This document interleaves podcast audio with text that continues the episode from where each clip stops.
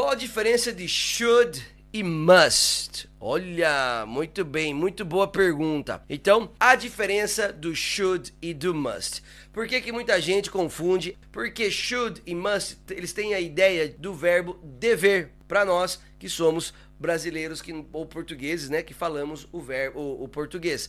Então a tradução deles dá como dever. Só que esse dever temos dois tipos de dever na, na filosofia, assim, se você for filosofar o verbo dever. Nós temos o verbo dever de você dar uma sugestão para alguém, né? Quando você fala assim, ah, eu acho que você deveria fazer isso. Ah, você deveria estudar mais, você deveria comer menos, você deveria ligar lá, você deveria seguir o Fúvio, você deveria seguir a Talk to Me, você deveria fazer isso. Isso soa muito mais como sugestão do que algo que eu diga para você que você deve fazer como obrigação. Eu falo assim, ó, você deve estudar. Se você quer aprender, você deve estudar. Se você quer aprender inglês, você deve praticar. Se você quer aprender inglês, você deve fazer exercício, praticar, fazer frases. Você deve. É meio que uma obrigação. E esses são os dois tons diferentes dessas duas palavrinhas que você perguntou aqui, do should e do must. Should é quando nós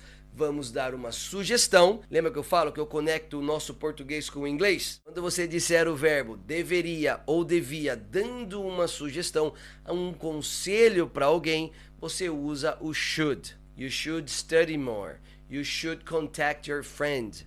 You should call me. Você deveria me ligar. Ou you should have called me. Você deveria ter me ligado. Daí já vem o present perfect, tá? Por exemplo, I think you should stop eating fat food. Eu acho que você deveria parar de comer comida gordurosa aí. Então soa todos como como uma sugestão. Aí você usa o should. Se for algo mandatório, algo como uma obrigação, você usa o must. Então você fala assim, ó, you must work today. You must study. If you want to learn English, you must study. If you want to learn English, you must practice. If you want to learn English, you must practice, you must listen, you must e aí vai embora. Tá bom?